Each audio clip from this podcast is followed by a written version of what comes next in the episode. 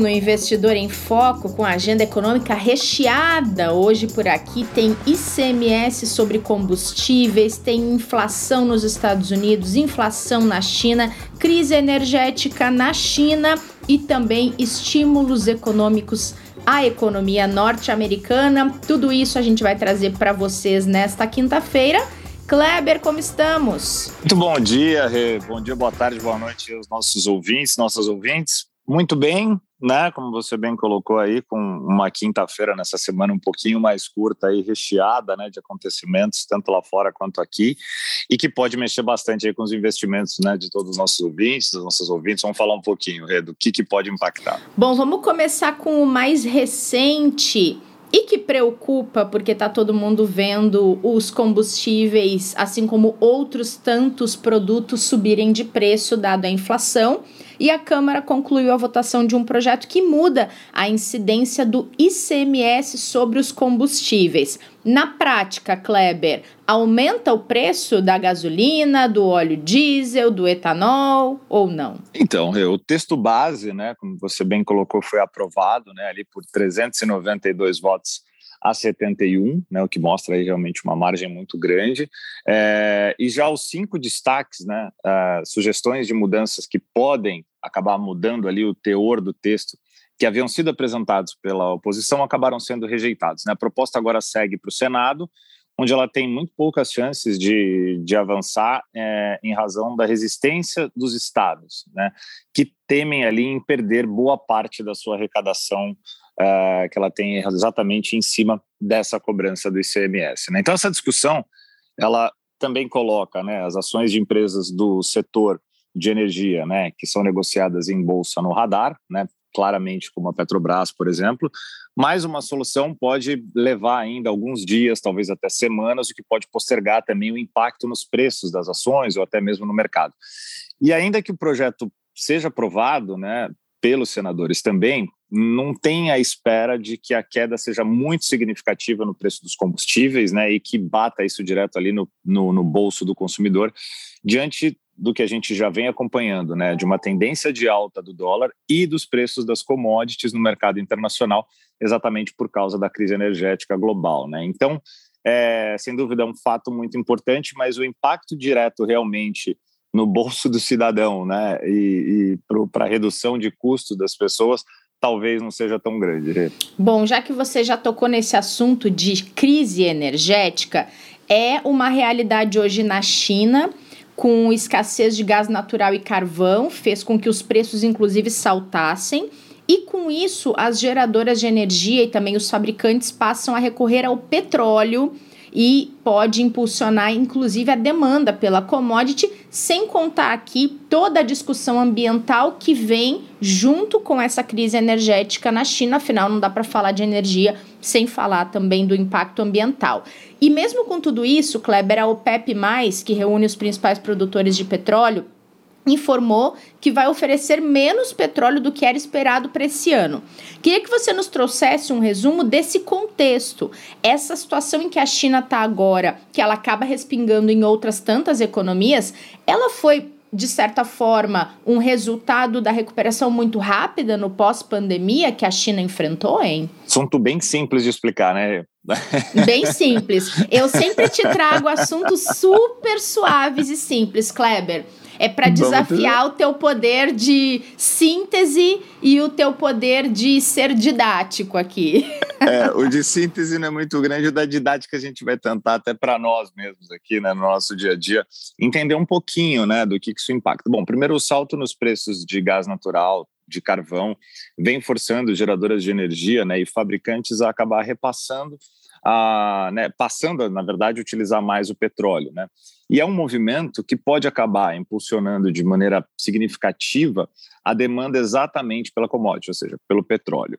É, segundo uma avaliação que foi feita né, pela Agência Internacional de Energia, a AIE, no relatório mensal publicado nessa quinta-feira, acabou elevando as previsões para alta na demanda mundial por petróleo em 2021, que sai de 170 mil barris por dia a 5,5 milhões é, de BPD, né, de barris por dia. Em 2022, de dois, 210 mil barris por dia a 3,3 milhões de barris por dia. Ou seja, e acabou acrescentando que a crise de energia em andamento pode acabar aumentando em 500 mil barris por dia a demanda entre setembro e o primeiro trimestre do ano que vem. Tá? Então, um aumento significativo que a agência espera é, de que o consumo de petróleo então ultrapasse os níveis pré-pandemia da Covid-19 em 2022. Então, sem dúvida nenhuma, isso pode acabar trazendo realmente um movimento muito grande para o setor. É, e aí, quando a gente fala de petróleo, né, a commodity vai sentindo os reflexos exatamente desse relatório, né? É, a gente ainda teve ontem à noite, né, o mercado estimando ali o crescimento de 5,2 milhões de barris nas reservas da commodity dos Estados Unidos em relação à semana passada. É, e quando a gente olha para os pregões de hoje, né, e vem acompanhando os preços de petróleo, eles sobem tanto no tipo Brent, né, com, com o preço de 83 dólares aproximadamente, é, e o WTI já com uma pequena, é, uma pequena redução, mas ainda também acima dos 80 dólares ali, sendo negociado em níveis realmente muito altos. Né? Então a gente sabe é, que os custos de energia, assim como do petróleo, geram reflexos direto também na nossa economia local, onde a gente vai ter é, o impacto tanto para a questão dos investimentos, né, dos, dos investidores aqui que têm é, recursos alocados em ativos, em ações ou em papéis de companhias de energia, é, no bolso das pessoas diretamente, né? Se você tiver um, um, aumento realmente muito grande dessa demanda, você pode ter, dependendo dos estoques, né, dos níveis de estoques, um aumento também muito forte no preço. Mas também é importante a gente lembrar que é um mercado muito volátil. A gente lembra que há um ano aproximadamente a gente falava dos preços de petróleo em níveis muito baixos historicamente, tendo até nos uhum. mercados futuros custos negativos, né, preços negativos, Sim. né, dos, dos preços de barris no mercado futuro nos Estados Unidos. É, então, a gente claramente tem um momento de alta muito forte. Isso repassa não só diretamente para o bolso do consumidor, mas dá a sensação de que a gente pode realmente ter por um período muito longo esses níveis, mas a gente sabe que a dinâmica do mercado é muito grande. Então é importante o investidor sempre tomar o cuidado e se atentar de que como isso pode mudar a qualquer momento, é, tomar cuidado com as posições às vezes que se faz com o movimento de um preço de uma commodity. E a gente pode pegar o exemplo da, da, do próprio minério de ferro, né, que a até alguns meses bateu sua máxima histórica e já teve uma queda muito grande exatamente pelos movimentos que aconteceu no mercado de minério lá na China. Então, é, tomar muita atenção em relação ao que pode acontecer quando a gente está falando de commodity, é, porque os investidores muitas vezes acabam indo exatamente nessa onda muito forte de tendência de alta, mas o mercado, apesar de mostrar que isso pode continuar ainda por um bom tempo, como vem o próprio relatório da Agência Internacional, tem que tomar cuidado porque pode mudar muito rápido também. Boa, Kleber. E falando ainda em China, tem inflação por lá. O índice de preços ao produtor no país subiu 10,7% em setembro, comparado com o mesmo período do ano de 2020, e é a maior alta desde 1996, quando começaram a fazer essa medição.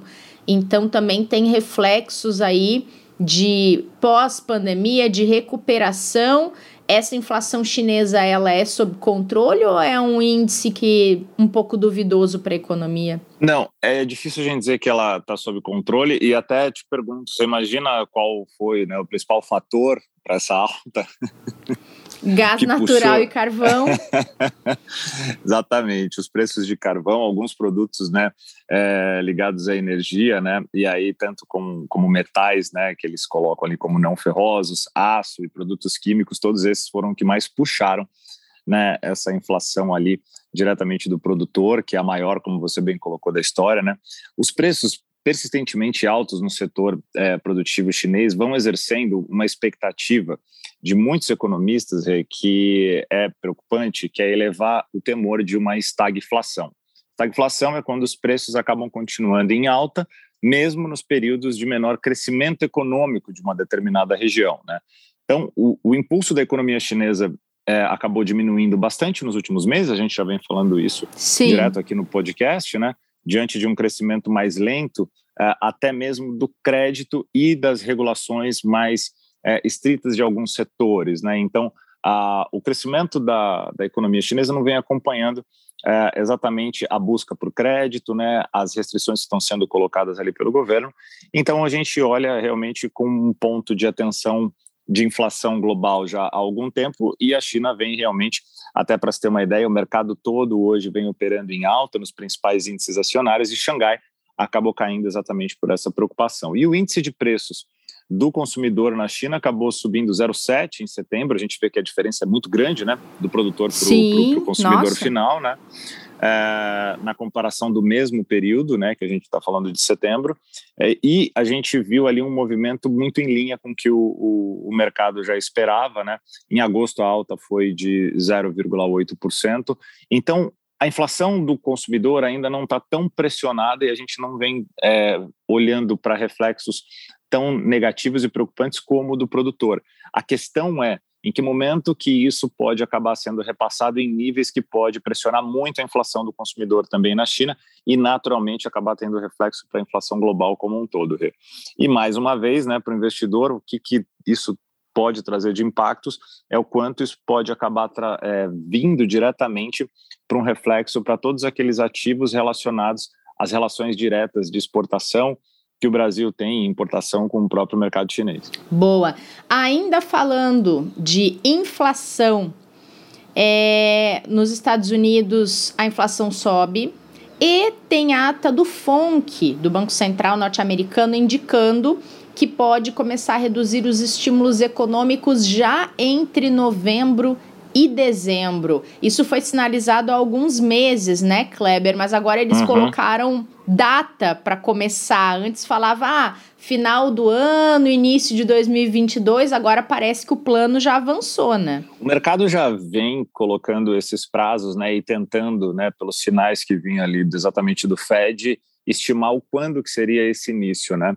E aí veio agora a, a confirmação diretamente pela ata que saiu ontem, que veio em linha com o que o mercado já esperava, exatamente com o começo do tapering, né, a retirada gradual dos estímulos que vêm sendo feitos, estímulos para lembrar aproximadamente aí 120 bilhões de dólares de recompra de títulos que o Fed faz no mercado, né?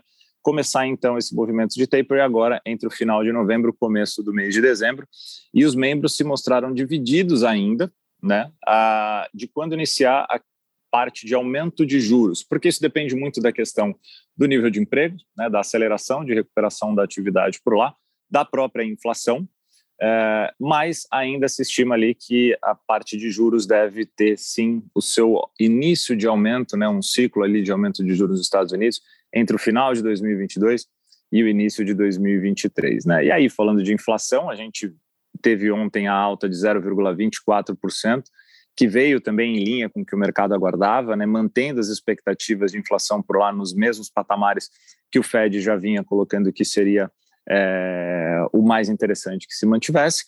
E há pouco agora, né, há mais ou menos meia hora, foi divulgado o PPI, o índice de é, inflação ao produtor, que é o mesmo que a gente acabou de comentar, que foi recorde uhum. na China, né? Com Sim. um avanço de 0,5%, ficando até um pouco abaixo da previsão do mercado, de 0,6% é, para o mês. E a gente vai ouvir mais tarde aí a secretária de Tesouro dos Estados Unidos, a Janet Yellen, né, que vai participar de um painel em Washington, onde ela vai poder falar um pouquinho da questão do, da atividade nos Estados Unidos, comentar um pouco da questão da inflação e até mesmo dos avanços, né, dos programas que estão em aprovação é, na Casa Branca, e são esperados também discursos de dirigentes do Fed ao longo do dia, é, ao redor do país.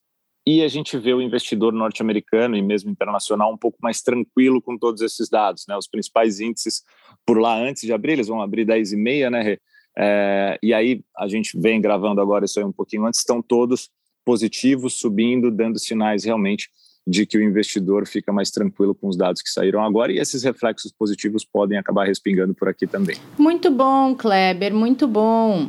Então tá, quinta-feira fechou, cumprimos nosso papel aqui com o cenário do dia. A gente volta a se encontrar na segunda, você tá de volta. Nessa sexta-feira a gente ainda vai falar de Semana da Criança, indicando produtos que os filhos já podem ter como investidores. Acho que você tem que ficar na nossa audiência aí, ó. Não tenha dúvida. O Rê, e deixa eu dar uma dica. Hoje não é dia de dica, mas eu, eu preciso é. fazer isso. porque como pai, né, é, como tio, né, e, e, até como amigo de muitas pessoas que têm filhos é, e crianças por perto, né, afiliados, etc. Uh, como foi legal e importante o episódio de ontem com a Ana Leone. Vocês deram um show. Assim, é, eu, eu ouvi e repassei. Bom, repassar passo para muita gente, né? Porque a gente quer audiência aqui cada vez mais, né? Mas independente disso, assim, foi, foi incrível e acho que é legal a gente deixar essa dica. Ouçam o episódio de ontem, é o 362, né? É o número do, do episódio. Isso, é o 362.